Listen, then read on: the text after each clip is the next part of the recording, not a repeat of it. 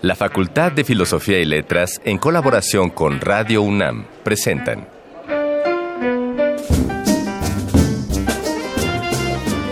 Lecturas de pasillo y debates de jardinera. Pensamientos de biblioteca y encuentros de ludoteca. Cátedras extraordinarias fuera del aula.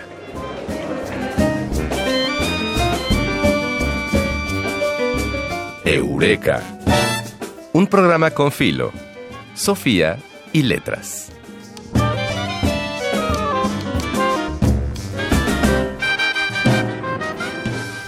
Hace algunas emisiones hablamos del término contracultura como una de las manifestaciones artísticas que caracterizó a los años 60. Y quizás siempre hay contracultura, ¿no? Esto que enarbola valores, ideas, tendencias o formas sociales opuestas a lo convencional en una época determinada. Así es. Desde el punto de vista artístico, hace medio siglo los intercambios entre disciplinas tal vez no eran novedosos, ¿verdad, Ignacio? Pero ahora sí. Antes eran vistos como algo arriesgado, pero en la actualidad no se crean que es difícil encontrar intervenciones, como se dice ahora, de artistas sobre piezas de otros artistas, reinterpretaciones de obras literarias, montajes inter y transdisciplinarios y muchos ejemplos similares. Sí, claro, el tiempo relativiza, entre otras cosas, todas estas concepciones. Ana Mari, me acordé de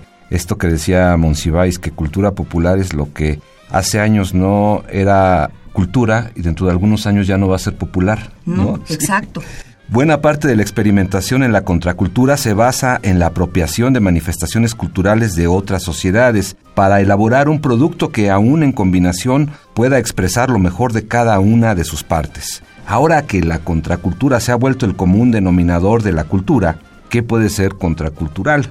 Con esa duda y un panorama de propuestas artísticas experimentales por delante, nosotros, Ignacio Escárcega y Ana Mari Gomis, les damos la bienvenida a otra emisión de Eureka, un programa con filo, Sofía y letras. Y como primer ejemplo de esta tendencia revolucionaria, el Arcón Mascarones nos permitirá echar un oído a uno de los eventos más polémicos ocurridos en nuestro país. Eso fue en los 70, a Vándaro, el festival de rock y ruedas. Para la entrevista 3 de 10 tendremos a un mimo que sí habla. Y vaya que habla, tiene, tiene un vozarrón. ¡Hombre, qué vozarrón! el profesor Juan Gabriel Moreno, que además de actor y de ser uno de los mejores mimos de nuestro país, es también creador de un espectáculo que, bueno, tuvo una permanencia de mucho tiempo y ahora lo escucharemos con detalle, Beatlemima, pantomima que reinterpreta la música de los Beatles. Mantente pues en sintonía si deseas saber qué eventos se han preparado para esta semana en la Facultad de Filosofía y Letras en nuestra sección Voces de la Alameda. Y dejaremos el cierre de este programa con una con la voz de una invitada que ya estuvo con nosotros hace algunos programas, Raquel Glassman, que nos va a contar una anécdota del mundo de la facultad en la sección Yo solo sé. Esperamos que este programa sea de tu agrado.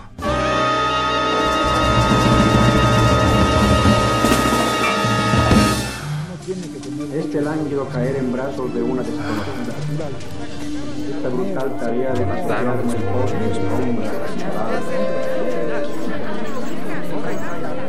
Las palabras que edificaron nuestro presente. Arcón Mascarones. Bueno, pues el ya de por sí mágico Arcón Mascarones se torna hoy psicodélico, retro, clásico y contemporáneo a la vez en este viaje al legendario Festival de Rock y Ruedas de Avándaro, uno de los movimientos más representativos de la contracultura de nuestro país.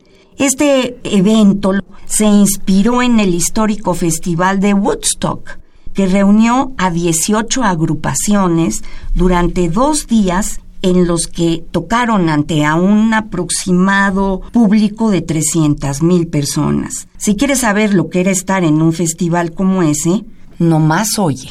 Hoy rememoramos la realización del histórico Festival de Rock y Ruedas de Avándaro, un parteaguas en la historia musical de México, considerado como una expresión de la contracultura juvenil mexicana.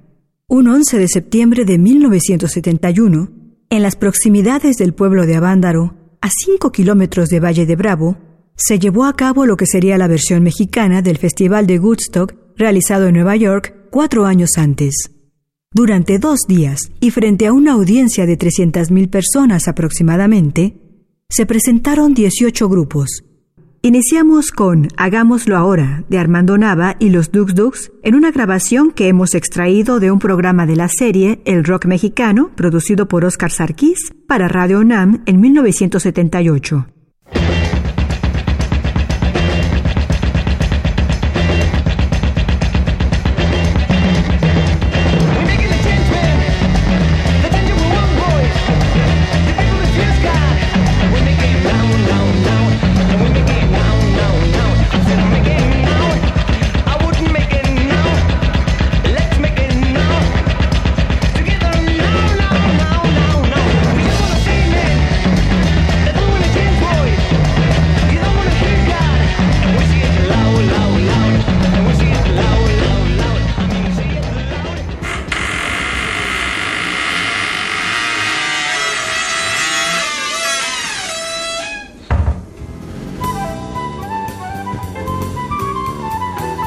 No siempre se dice todo lo que se sabe, pero este sí es el lugar.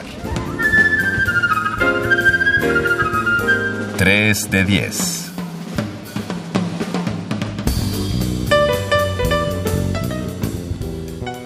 Actor, exponente de la pantomima mexicana y profesor del Colegio de Literatura Dramática y Teatro, Juan Gabriel Moreno, además de esto, es también creador de, entre otras puestas en escena, de Bitlmima, que ya cumplió 50 años de haberse estrenado.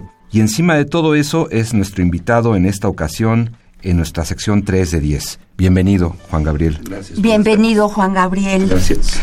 Oye, pues eh, quizá Ana Mari compartir contigo esto que, que, platicaba Juan Gabriel hace algunos días de cómo era que surgió Beatlemima y cómo se, se, los llevaban a distintos eventos, ¿no? Juan Gabriel, contabas en el 68. Sí. Pero más sorprendente aún que 30 años después, es decir, en 98, él volvió a montar Beatlemima con otro, con otro elenco. Entonces es muy difícil que en el mundo de las artes escénicas en México y en todo el mundo en realidad un espectáculo tenga tanta permanencia. Entonces estará increíble que Juan Gabriel nos platique un poco de esto. Cuéntanos cómo es, cómo se hace Beatlemima. Beatlemima. Bueno, para empezar, yo no era fan de los Beatles. ¿No? No. En 67, cuando sale precisamente Sgt. Peppers, Sí. Don Haskell Band, yo estaba viendo otra cosa, ¿no? Yo venía del blues. Y que llega un alumno mío con, con el disco de Sgt. Peppers debajo del brazo y me dice, maestro, escucha esto. Me fui de espaldas. Sí, es genial. Sí, no, porque además, bueno, el quinto Beatle, que es George Martin, Sí. hizo un trabajo maravilloso para lograr una obra integral y perfecta, ¿no? Sgt. Peppers.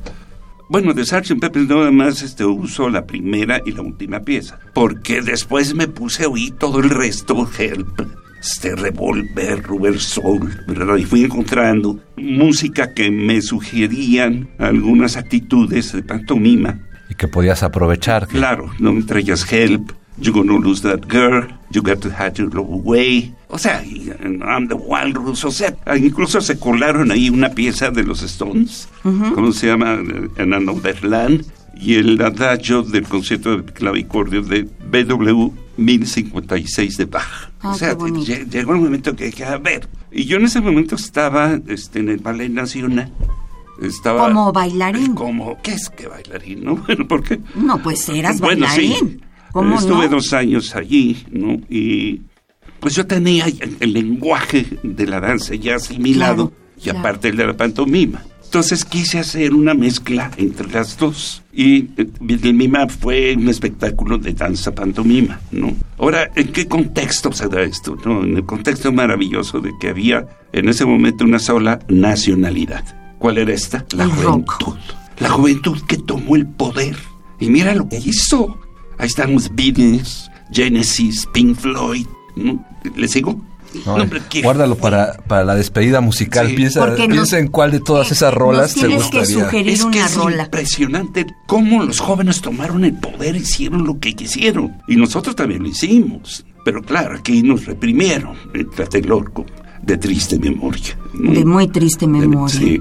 Ahora quiero relatar una anécdota, porque nosotros cuando entré con el maestro Juan Ibáñez, me mandó por todos los grupos del teatro estudiantil, aquel glorioso teatro estudiantil creado por el maestro Héctor Azar, y fui escogiendo a los que más o menos tenían habilidades, ¿no? Y con eso monté la Vida del Mima. En 1998 lo monté con alumnos míos de pantomima que ya llevan dos, dos años conmigo trabajando. O sea que la más, versión... estaban más, más capacitados. Claro, y fue superior la versión, ¿no? De- Del 98. ¿Cómo se da la, la del 98?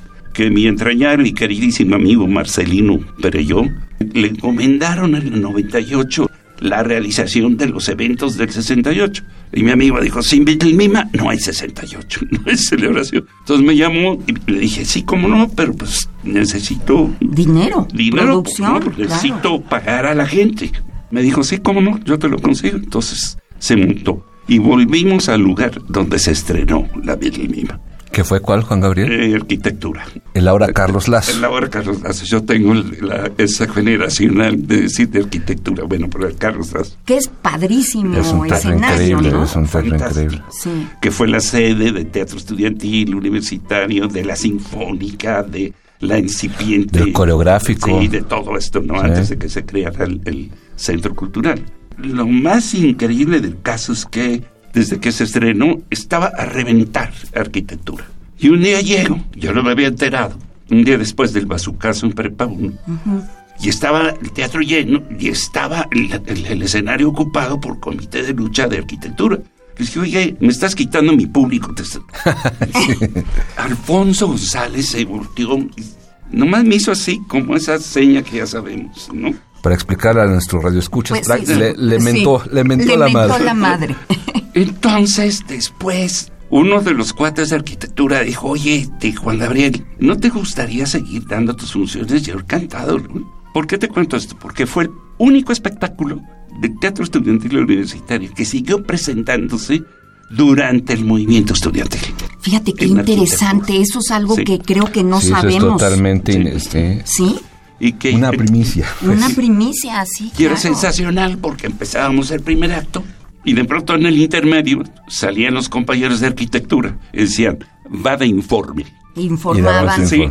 Y entonces informaban cómo estaba la situación del movimiento, pasaban el bote para los stenciles y el papel revolución y la tinta del mimeógrafo, ¿no? Y para otras necesidades también, ¿no? Y empezaba el segundo acto. Lamentablemente, poco a poco, la el Mima se fue desangrando porque este, Yamile Paz Paredes, Sí, queridísima, conozco entrañable hija de Margarita. De Margarita Paz Paredes, gran poeta, gran poetisa mexicana. Pues la agarraron presa por andar de brigadista, ¿no? Luego a otro compañero lo agarraron y lo metieron presa también. Y luego a mí también me agarraron y me metieron presa. Estuve en noviembre y diciembre y salí en enero. Entonces se desmanteló la Mima. Y bueno, ahorita me, me asaltó una frase de Silvio Rodríguez, ¿no? Sí. Que dice de que, de que estamos recordando aquellos tiempos duramente humanos Pues duramente humanos. duramente claro. humanos, ¿no? Y que en un momento dado, pues fue muy disfrutable todo esto. Y de Es decir, pronto- que la, que la Beatlemima, Juan Gabriel, para, para compartirlo con nuestros radioescuchas, era un espectáculo organizado a partir de ciertas canciones específicas, alrededor de las cuales tú tejías distintas situaciones que Sí. se... Con pantomima, Sí. contigo Sí. y tus actores. Sí, pretendió ser una crítica humana, que no social, ¿no? Yo criticaba ciertas actitudes humanas, porque en aquel momento, si te acuerdas, estaba muy de moda la falta de comunicación Ah, entre sí. los seres humanos, Sí, ¿no? sí. Y la lucha generacional. Y para, para acabarla, pues, la, la- falta de comunicación entre padre y, e hijos, ¿no? Que era terrible en ese momento. Porque México en ese momento era muy paternalista, muy paternalista, ¿no?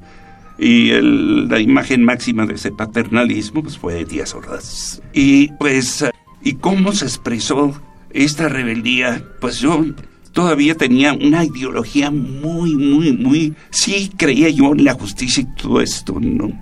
Pero hasta que conocí al doctor Sánchez Vázquez entendí muy bien lo que era el marxismo. Al gran filósofo ¿no? hispano-mexicano. Seña, señorón, Señorón. a quien debo más que el título de uno de mis espectáculos. Sí. Los trabajos y los días. Él lo bautizó. Y fue muy, muy impresionante porque como a pesar de que los líderes del 68 eran los representantes de la generación más brillante que ha tenido la universidad, estos muchachos fueron impresionantes. Mira lo que lograron, por Dios, la transformación del país. ¿Sí? Pues sí. Me refiero a, a Roberto Escudero, Sí. en paz descanse, mi querido amigo. Sí. No, Otro filósofo. a, no- a nuestro querido, el Lábaro. Ay, el Ávaro, Luis González Sí, de mi Alba. querido Lábaro. Federico Emery, ¿no? To- todos estos compañeros que excluyeron del pase de lista en el memorial de, de Tlatelolco. Y Recientemente, Sí, dices. y fue este muy curioso cómo esta crítica humana llegaba a tocar a la gente. Llegó No Luz de Erguer, era una pantomima que entre dos personas que se veían comenzaban a coquetear y luego veía que se veían de cerquita, se arrepentían y se decían adiós. Pero, o sea, era muy, muy, muy ingenuo el espectáculo, ¿no? Pero de, sí, sí, sí quería decir algo. ¿Y dónde aprendiste pantomima? Pues mira, yo tuve la fortuna de que en mi primer año de en 1960 en, en la EAT, antes de EAT, ahora ENAT, ¿no? Estaba Alejandro Jodorowsky y esto tenía la costumbre de formar un círculo y, y iba pasando y te decía, a uno por uno nos iba diciendo algo. Y entonces cuando se quedó conmigo me dijo, ¿y tú con esa cara de totonaca quieres ser mimo? Sí. Dije, pero este, ¿qué? ¿quién le dijo que yo quiero ser mimo? No, ¿verdad? Sí, sí, No. sí. Y se siguió con el otro, no, ya no le pude contestar. Pues, ¿cuál sería su sorpresa? Que al- en el examen semestral yo tenía seis pantomimas. Y Alejandro se quedó así, estupefacto. Entonces él me comenzó a montar otras pantomimas y a regentearme. Qué sensacional. Sí, y fui por cinco años, estuvo, este, ¿cómo se llama? Manejándome, Alejandro, y depurándome. ¿Pero ¿no? te integraba a sus espectáculos o...? o No, a mi espectáculo A, ti, a partir de lo tuyo, a lo que tú Sí, a lo proponías. que yo hacía, ¿no? Ujú. Y esto, a mí me pagaba mil pesos por función, no sé cuánto cobraba él, ¿no? ¿Verdad? Pero además fue una gran experiencia porque, bueno, Jodorowsky, un gran artista, gran intelectual, traía la disciplina europea. ¿no? Sí, alumno de Marzón, ¿no? Había Sí, sido alumno es de lo que Marzón. les iba a decir. Pero cortito, cortito, cortito. Ya, ya Marcel Marzón no lo conociste. Sí, cómo Sí, no. Sí, tuve el placer. de- Porque de- vino a México. Sí, fíjate, y me fui a cenar un día con él. Y comí con Marceau en París, a instancias de, de Alejandro, porque me encontré con Alejandro en París y me iba a comer con él, con el maestro Marceau. Pues nada, que en un momento determinado, mis amigos de- de- del EAT ya no me llamaban a trabajar como actor. Porque pensaban que se me iba a salir la carita y las manitas de mí, ¿no? Como si fuera yo un idiota, que no supiera yo distinguir una cosa de la otra, ¿no? Pero me hicieron un gran favor, porque me dediqué a hacer mi obra. Te profesionalizaste Hombre, en eso a fondo. Claro, y además eso no se hacía. No. Y no se ha hecho. Y lo curioso fue que en un momento dado me llamaron, calificaron como el mejor mimo de este país, ¿no? Yo no sé si lo harían por el reconocimiento de mi calidad o un poco de ironía, ¿no? Pues era yo el único mimo que había en el país, como no contra quién competía, ¿no? ¿Verdad? No, yo creo que sí hay gente que también quiso hacer pantomima y, y que tú sobresaliste. Bueno, porque tuve un gran maestro, como Alejandro, ¿no? Luego Bodin Henkel en coreografía, luego la queridísima Guillermina Bravo, que Mm, me no. invitó al, bal- al- al Ballet Nacional, ¿no? Que se enojó muchísimo cuando me fui, porque yo iba buscando un entrenamiento corporal, Claro. ¿sí? Porque Alejandro me dijo, búscalo, si no te vas a estancar, ¿no? Así que, bueno, y gracias a las clases con la maestra Bodil Henkel de coreografía, pude realizar coreográficamente la Mima. Sí, porque hace 20 años se grabó. Se hizo una grabación casera, ¿no? Sí, sí. Mala calidad, pero la mandé a arreglar, a digitalizar.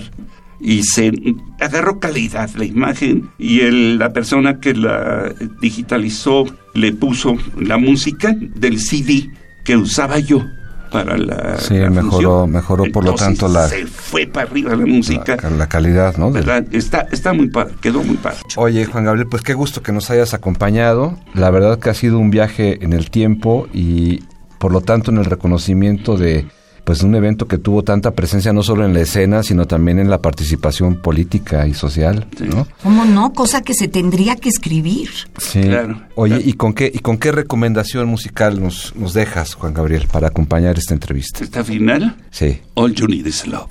Perfecto. All you need is Bien que hace falta. Muchas gracias. Muchas gracias, Juan Gabriel. Gracias. Muchas gracias. Qué interesante todo. ¿eh? Qué linda.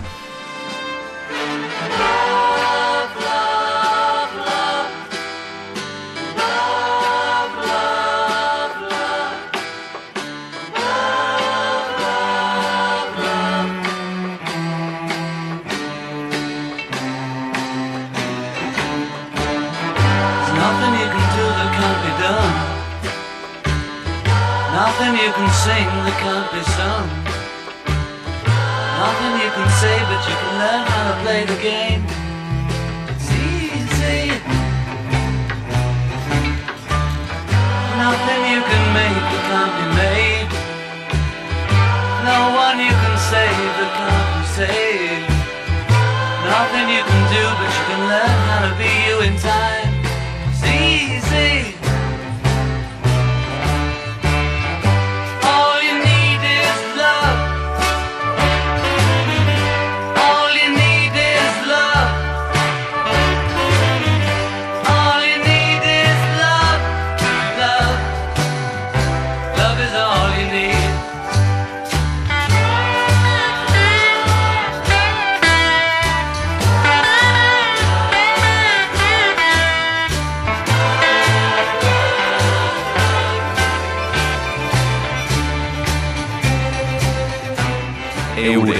Un programa con Filo, Sofía y Letras.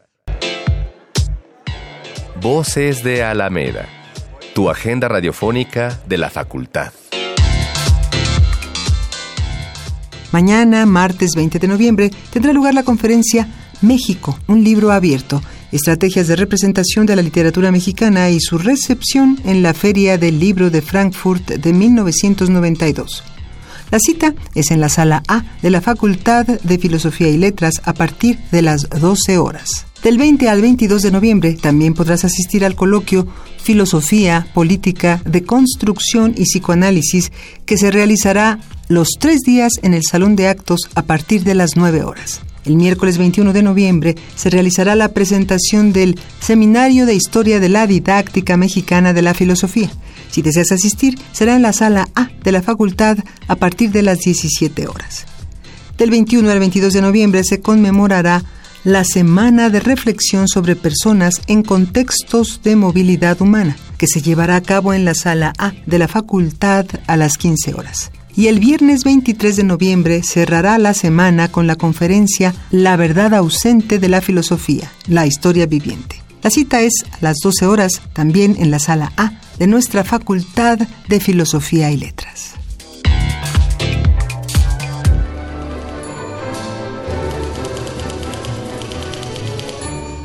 Hay cosas que no está de más saber. Yo solo sé bueno, y para concluir vamos a escuchar esta anécdota en voz de Raquel Glassman sobre estas cosas insospechadas que pueden ocurrir en la Facultad de Filosofía y Letras, en la sección Yo solo sé. Estudié comunicación en la Facultad de Ciencias Políticas y Sociales del 64 al 68, de tal modo que he sido testigo directo de muchísimas de las cosas que hoy viven otras generaciones. En mis tiempos llamábamos al espacio fuera de los salones de en esa especie de parquecito que hay fuera de los salones de la antigua facultad, el Parque Flores Olea. Y los ayudantes, jóvenes recién egresados, eran tan exigentes como los titulares. En mis tiempos convivíamos diversos alumnos, no dejaría de presumir algunos que recuerdo para bien o para mal, y que luego se destacarían en la política, el periodismo o en la academia.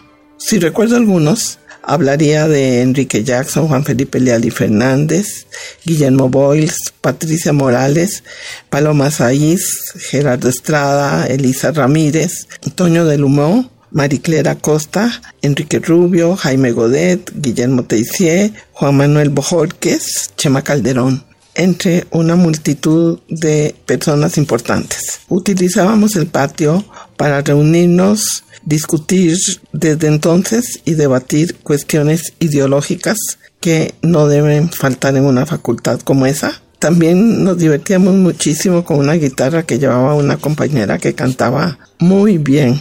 Nos llegaron a llamar los Beatles. En ocasiones, a insinuación de alguno de los profesores, cambiábamos la clase por una ida al cine club y esto era verdaderamente maravilloso. Muchas veces, posteriormente a la película que habíamos visto, se iniciaba un debate en el café. El café, con 15 mesas y el inefable Nacho, se convertiría en un centro de debates.